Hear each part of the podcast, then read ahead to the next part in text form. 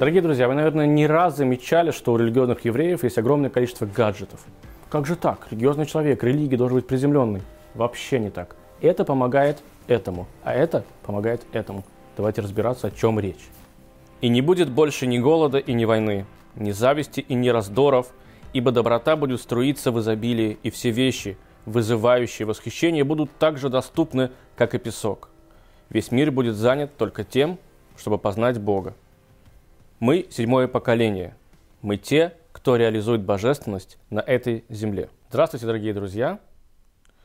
Давайте сегодня попробуем поговорить о нас, о нашем с вами поколении. Любавический Рэбе с момента, как он стал Любавическим Рэбе в 1950 году, не раз, и не два, и не три, и много-много раз он повторял одно и то же, что то поколение, в котором мы с вами живем, это то поколение, которое приведет на эту землю знание о Боге. Это то поколение, благодаря которому всем будет понятно, что такое Бог, и всем будет понятно, что нужно жить с его знанием. Любавический Ребе – человек однозначно не простой. Любавический Ребе – человек, который имел и высшее светское образование, и высшее потрясающее э, еврейское образование. Человек, который в какой-то мере мог предвидеть некие события. Человек, которому постоянно в течение всей его жизни приезжали люди с разных концов э, света, неважно, какой национальности они были, неважно, какие у них были э, проблемы, неважно, какой пост они занимали, они приезжали с ним советоваться. Это человек, который принимал всех и был готов всему и каждому помочь настолько, насколько он только мог. И понятно, что то, что он говорил, что наше поколение – это поколение избавления, мы хотим в это верить, мы хотим понимать и, и доверять нашему Рэбе, нашему лидеру нашего поколения. И теперь давайте посмотрим, кто же мы и почему же мы то поколение, которое приведет сюда, на, этот, на эту землю, знание о Боге. Чтобы понять самих себя, сначала давайте попробуем понять то время, в котором мы с вами живем. Мы живем в потрясающее время – с одной стороны, наш темп жизни настолько быстр и настолько часто меняющийся, что мы уже, наверное, мало верим в том, что мы можем просто взять и отдохнуть, остановиться и посмотреть вокруг себя. Потому что у нас нет на это времени. То мы бежим на работу, то мы бежим в магазин, то мы бежим с работы, с магазина, то мы бежим, дай бог, если мы побежим в театр, либо провести время со своими близкими. Все чаще и чаще нас просто захватывает волна забот. С одной стороны. С другой стороны, Посмотрите просто даже тот мир, в котором мы с вами живем, и то исторические события, которые происходят вокруг нас, насколько быстро они меняются. Коммунизм, который еще 30 лет назад существовал. Тот строй, который нравился многим, в который верили, которому отдавали свои жизни и на него работали. Сегодня практически никто не помнит, что это. Поколение, которое рождается сегодня, для них это будет как сказка, как история, как то же самое, что для нас, наверное, война с Наполеоном. Это потрясающе. Каких-то 30 лет, это не так уж много в, в историческом плане, но этого мира уже не существует. И нельзя, наверное, даже предположить, что будет еще через 30 лет. Мы не говорим про технику, которая вас, нас с вами окружает, насколько быстро она развивается. Айфоны, которые, не знаю, 20 лет назад люди даже не могли подумать, что это можно будет. Я помню, как мы четко смотрели мультики, либо фильмы, в которых люди смотрели на экраны и разговаривали друг с другом. Нам это казалось просто невозможным, это верх техники. Чудеса. Сегодня ты приходишь домой, где угодно ты можешь находиться, у тебя есть хорошая связь, и ты звонишь своим близким и родным, разговариваешь с ними, ты видишь их. Раньше нужно было для этого записывать аудиокассеты. Я помню, как мои родители слушали э, своих родственников, которые уезжали за границу жить. Они присылали им видео, аудиокассеты, прошу прощения, они слушали их голос. Те рассказывали, записывали на эту аудиокассету, кто как они живут, где они работают, чем они занимаются. Потом присылалось это по почте. И мой отец там, с моей мамой это все слушали. Сейчас кому-то это расскажу, что так делали, но тогда это было практически единственным способом узнать, что происходит с э, твоими родственниками, потому что телефон был достаточно дорогой штукой. Междугородняя, международная связь была просто сумасшедших денег стоила. Сейчас скажите мне, у кого дома есть э, э, стационарный телефон. Просто есть. Он просто есть, потому что ради того, что он просто был. Не нужен. Да и кнопочные телефоны все меньше и меньше уходят в нашу жизнь. Поэтому тот мир, в котором мы с вами сегодня находимся, это сумасшедший мир. И, наверное, это хорошо. Это огромный плюс. Техника развивается, наука развивается, все вокруг нас развивается. Появились социальные сети. Но есть парадокс. которая все больше и больше пугает. Можем общаться с человеком по видеосвязи, при всем при этом мы все больше и больше становимся разобщенными. Это все знают, всегда об этом все говорят, что да, у нас огромное количество друзей в Фейсбуке, но э, настоящих друзей вокруг нас может быть 5-6 человек максимум, и это уже очень много. Да, настоящий друг один, два, три, ну опять же, мы не будем в это входить, у каждого свои понятия настоящей дружбы. Поэтому у кого-то их 15, у кого-то их вообще нет. Но в Фейсбуке или в ВКонтакте у нас с вами огромное количество ребят, с которыми мы общаемся. И парадокс в том, что когда мы с ними видимся на улице, мы начинаем смущаться от того, что мы их видим и не можем просто даже сесть за один стол и просто выпить с ними по чашке чая и начинаем просто смущаться. Но написать всякую фигню в э, социальных сетях мы можем. То есть вещи, которые нас связывают и обобщают, в то же самое время она нас делает более разрозненными. Это парадокс, и понятно, что с этим нужно как-то бороться, но, наверное, 100% есть лекарство, но не об этом. То есть мы с вами видим сегодня досадный парадокс. То, что нас объединяет, то же самое время делает нас более разрозненными. Более того, сегодня, как и всегда, э, всегда существовала такая проблема, как скрепить и удержать свою семью. И у некоторых людей в некоторых социальных э, ячейках, в некоторых странах, это известная вещь, сегодня это не стоит на первом месте. Сегодня не стоит на первом месте, как мне сделать так, чтобы в моей семье было хорошо и приятно, чтобы мой супруг э, любил меня, чтобы я его любил, чтобы дети да, чтобы просто была погода в доме, то, что называется, и не нужно было никакой зонтик открывать. Это уже пришло на второй этап, это факт. На первом этапе у людей сделать так, чтобы они сами стали людьми. Просто воспитывать себя как человек. Раньше не было ни такой проблемы, как общение. Раньше не было такой проблемы, как встретиться и потом засмущаться. Люди думали просто, как мы заработать на жизнь, и при всем при этом, чтобы еще дома было все хорошо. Взаимосвязанные вещи, как, как, как правило. Но для многих сегодня это ушло на второй план потому что они не могут разобраться с собой. А потом, после того, как они сберутся с собой, тогда они начнут уже разбираться с, со своими семьями. Задумались ли вы, почему люди, которым, не знаю, 35-36 лет, когда ты им говоришь, ну, когда ты уже женишься или когда ты выйдешь замуж, начинают говорить, мне еще рано, я еще не хочу. Если человек такой подумает, почему в 35 лет, что само по себе странно, ты не хочешь создать семью, и ты не хочешь быть, стать отцом, это странная история. Ответ «я не хочу», я не хочу создавать ячейку общества, там, да, пожалуйста. Но если ты не хочешь создавать семью, это странно. Потому что, что бы мы ни делали, но люди не живут больше, чем они живут э, определенное количество времени. Опять же, да, ты не будешь жить 250 лет. Ты не можешь себе позволить в 35 лет жениться и умереть в 200 тебя не так много. В 35 лет для некоторых стран это уже половина жизни. За эту половину тебе нужно успеть родить ребенка, воспитать, сделать его человеком. Желательно еще, чтобы появились внуки, чтобы их тоже поднять, чтобы ты мог помочь своим детям тоже, э, в свою очередь, как-то э, ну, еще пожить. И это очень мало. Это огромный, огромный кусок жизни, который уже заканчивается.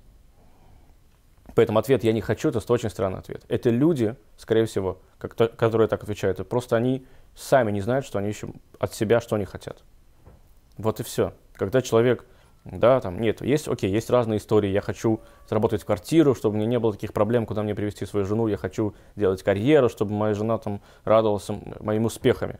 Окей, но тебе 35 лет.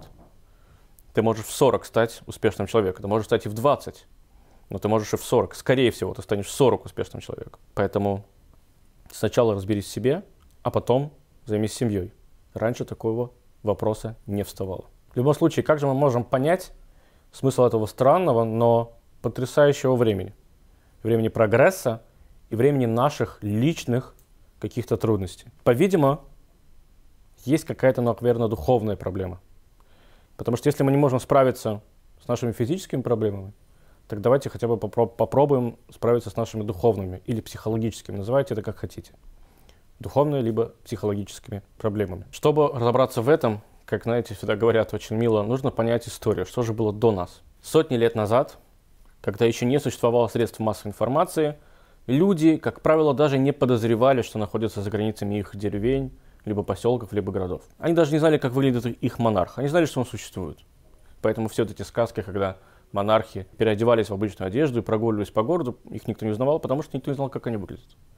Самое ближайшее окружение, да, знало, но человек какой-то, который живет где-то в деревне, в то время, да, он даже не мог себе представить, как мог выглядеть его, его монарх. Со временем, в 18 веке, век просвещения, когда люди начинают бороться за знания, когда они начинают придумывать что-то новое, э, они начинают бороться за свою свободу, вот тут начинается интересная история. Мы все знаем, что в средние века и позже, да, все ближе к нашему времени, все-таки люди были более просвещенные, более религиозные.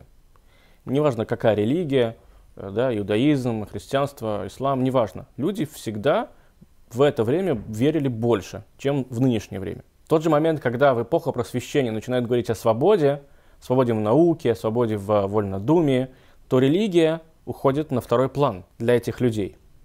И люди, которые в то время владели властью, э, в любой стране, да, христианство и, не знаю, христианство, как правило, в средние века в Европе, то христианство на нашем примере начинает бояться за то, что человек, который говорит, что теперь я свободен, теперь я могу говорить все, что я хочу, думать, о чем я хочу, он начинает просто становиться неким врагом для церкви, либо врагом для религии.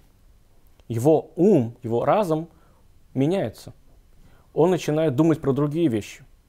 Он начинает задавать вопросы. Вообще, а почему Бог делает так? Почему Бог делает эдак? Он начинает думать, а почему я всю жизнь живу в деревне? Ну-ка, дай-ка я пойду жить в город человек начинает заниматься больше с собой. В тот момент, когда он занимается больше с собой, он занимается меньше религией. И мы прекрасно знаем, что религия всегда управляла умами людей. Для нее это было э, шанс, это власть, это всегда так существовало. И тут человек вдруг начинает выскакивать из-под этой власти, из-под этого управления. И в этот момент люди раскалываются на две группы. Первые, кто ищет чего-то нового, но остаются религиозными. И вторые, которые уходят все-таки больше э, в сторону атеизма. По существу, на самом-то деле, и те, и другие искали ответ. Какой ответ они искали? Самый, самый простой на самый-самый сложный вопрос. В чем суть нашей жизни? Почему я родился? Люди, которые начинают вдруг заниматься активно медициной, им становится интересно, как наш организм устроен да, и чем больше они занимаются медициной, тем больше они начинают удивляться, на самом деле, как он устроен таким образом. Люди, да, потому что через то, как они, когда они понимают, как работают э, наши мышцы, они э, думают, что они смогут ответить себе на вопрос, почему я живу, для чего я живу. Люди, которые все-таки еще верят в религию, что она может какие-то дать им э, ответы на какой-то вопрос, они начинают заниматься больше религией, но с точки зрения науки. Все эти группы людей – хотят найти самый простой ответ на самый сложный вопрос, для чего я живу.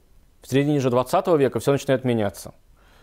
Поколение, которое уже живет в 20 веке, понимает, что тех, тот технический прогресс, культурный прогресс, политический прогресс вообще не может дать им сейчас полного удовлетворения и правильного ответа на вопрос, для чего мы живем. Потому что то поколение помнит страшнейшие э, мировые войны, которые начинались по понятным причинам просто из-за амбиций какого-то человека.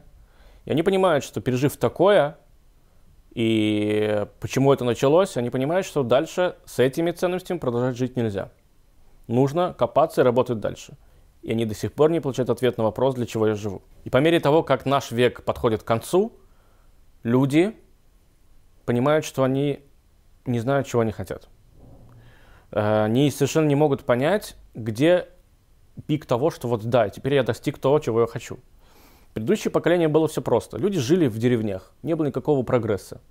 Их э, цель стояла пойти в поле, собрать урожай, накормить семью, они это выполняли.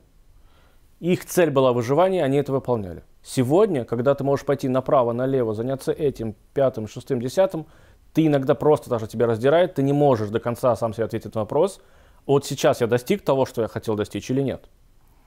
Но что да, неизменно по сравнению с этими поколениями, это то, что вопрос-то остается. Для чего я живу? И парадокс-то в том, что даже сегодня, насколько мы с вами очень хорошо обеспечены материально, и есть огромное количество образовательных школ, но все равно мы не можем ответить на вопрос, правильно ли я живу, правильно ли я воспитываю ребенка, хотя тебе написано столько книг. Ты можешь выбрать просто да, такого психолога, который подойдет тебе, ты не можешь выбрать другого психолога, ты можешь выбрать школу, ты можешь выбрать институт, ты можешь выбрать, посл... почитать книгу, либо теперь ее послушать, или послушать ее в, в автомобиле, либо в... почитать ее в самолете. Ты можешь выбрать то, как тебе будет удобнее, но ты не можешь до сих пор ответить на вопрос, правильно ли я это делаю.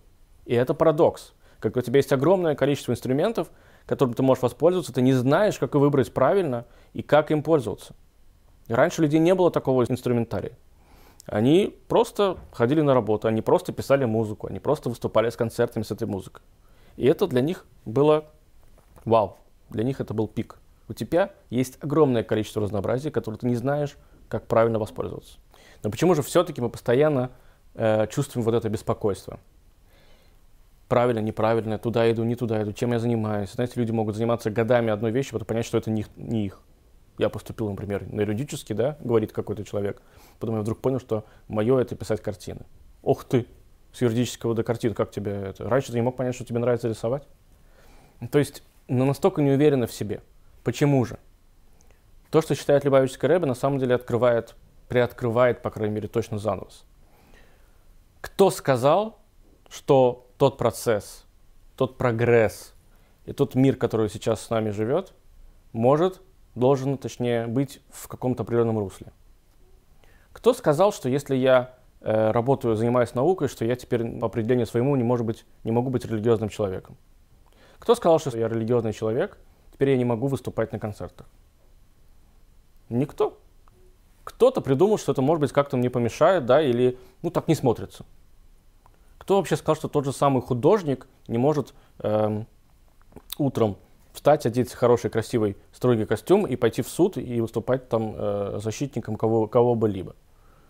Нет такого, нет такой проблемы. Если он успевает и писать картины, и быть юристом, ради бога, пусть он этим занимается. Кто сказал, что духовность и материальность не могут идти вместе? Прям сильно идти вместе. То есть, я еще раз поясню, человек, который глубоко религиозный, кто сказал, что он не может заниматься обычной светской работой? Нет, и наоборот. Это все может быть идти параллельно. Мы должны постараться сделать так, чтобы мы внутри совмещали в себе и духовную параллель, и обычную светскую параллель. И это реально. Опять же, напомню вам, что Любавич Скребе имел высшее светское образование. Он получил его в, в, в обычном университете, в обычном институте, будучи при этом глубоко религиозным, соблюдающим евреем. Но он прекрасно выучился, прекрасно сдал экзамен. Их с ним советовались и консультировались именно по его специальности с точки зрения светской его профессии. Знаете, это можно объяснить эм, примером, такой красивым рассказом. Э, внук приходит к своему дедушке, дедушка возится в саду, говорит, дедушка, ты знаешь, я учусь в институте, у меня все получается, я сдаю сессии вовремя, у меня хорошие оценки, хорошие знания, но я почему-то не чувствую себя спокойным. То есть как бы мне всю жизнь же говорят, что нужно получить образование – который мне будет нравиться, и все будет хорошо. Я найду работу, которая мне будет приносить удовольствие, э, там, не знаю, хорошо начну зарабатывать, семья появится. Говорит, какая-то у меня есть тревога. Дедушка улыбается и говорит, смотри, видишь камень? Он говорит, вижу. Дедушка берет камень, кладет этот камень на землю, берет веточку и вокруг камня делают круг. Он говорит, видишь этот круг? Вижу. Вот этот круг, который находится вокруг камня, это твои моральные ценности. Камень это твои знания.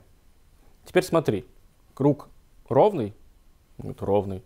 Камень есть внутри? Говорит, есть. Камень стоит в центре круга? В центре. Теперь смотри, я беру камень, немножко его сдвигаю. Ну, сдвинул его чуть-чуть. Он говорит, теперь смотри, круг на месте? Говорит, на месте. Камень на месте? Он говорит, нет. Он говорит, ну камень же существует, твои знания существуют, да. Они в центре круга? Говорит, нет, не в центре, но они в кругу, правильно? Правильно. В тот момент, когда твои моральные ценности чуть-чуть сдвигаются, знания тебе уже не так уж и нужны. Потому что тебе нужно, чтобы твои знания были в центре. Ты должен сделать так, чтобы и моральные ценности, и твои знания были по центру твоей жизни. Некоторые называют это мораль религии. Некоторые называют эти моральные ценности религией.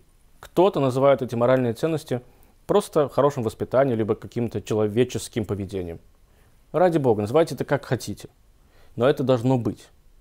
И всегда должен быть баланс. И это всегда должно идти вместе рядом. Так давайте вернемся к нашему вопросу.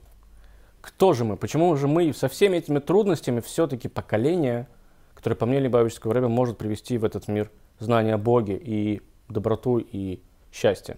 Очень просто. Видимо, с точки зрения истории, мы действительно поколение идеальное. Как мы уже говорили, что человек, который работал в свое время на поле в Средневековье, Вся его жизнь заключалась в том, чтобы прокормить свою семью. Потом люди, которые решили бороться за свободу, они боролись, потом за эту свободу они воевали, они теряли какие-то другие ценности, они забывали про семью, знаете, там, помните эту историю с декабристами, да, люди шли за свою идею, но они не думали, что вокруг них крутится, и что будет после того, как они пройдут, закончат свою идею. В наше же поколение, как я уже говорил до этого, есть огромное количество инструментов, которым можно воспользоваться. И в то же самое время никто тебя, по большому счету, не сажает в какие-то определенные рамки. Ты можешь выбрать, в идеале, да, ты можешь выбрать, в какой стране тебе жить. Ты можешь выбрать э, профессию, которой ты хочешь заниматься. Если у тебя до этого есть, конечно же, э, материальная помощь. Ты можешь выбрать, в конце концов, какие, на каком языке тебе разговаривать. Ты можешь это выбрать. Но ты должен этим воспользоваться правильно. У тебя есть свобода, свобода выбора. И если у тебя есть свобода выбора, значит, ты можешь соединить себя как человека морального, все-таки мы с вами люди, все мы человеки. А человек звучит гордо, помните, как мы всегда говорили. Ты человек, ты, значит, это то, что ты знаешь, чего ты хочешь. Ты можешь пойти и поискать, это тоже чудо. Ты можешь в 25 лет бросить институт, э, да, или там, не знаю, уже второе высшее образование, заниматься вдруг совершенно параллельной вещью. Ты можешь это сделать. Это будет странно, но если тебе это даст самоудовлетворение и счастье, ты имеешь на это право. Люди, которые раньше жили в деревнях, они не имели вдруг права пойти и учиться на юриста. Ну, не имели они такого права. Ты деревенщина. Теперь люди приезжают и занимаются тем, чем они хотят. Мы должны помнить, что мы сейчас свободны. То, что вокруг нас, оно для нас наша духовность должна все-таки ну, присутствовать. Потому что если мы будем заниматься только своей выгодой, только тем, что мы э, теперь дали мне свободу, я могу пойти на юридический, а раньше жил в деревне, то мы себя угробим. Начнутся новые войны, начнутся новый бардак. Потому что наше «я» нас с вами захлестнет. Мы можем сидеть по субботам, по шабатам со своими друзьями за столом и на утро идти работать и идти в суд и куда угодно. Мы можем это делать. Каждому моменту нашей жизни есть время. Есть время и духовности, и материальности. И сейчас то время, когда мы можем спокойно это соединять и этим пользоваться. Пользуйтесь, дорогие мои друзья. Рэба не раз говорил, что теперь, сегодня мы можем делать практически все, что угодно. Даже нет того же самого коммунизма. Тот, который запрещал людям, да, которые хотели выехать из страны, хотели заниматься чем-то большим, чем они могут.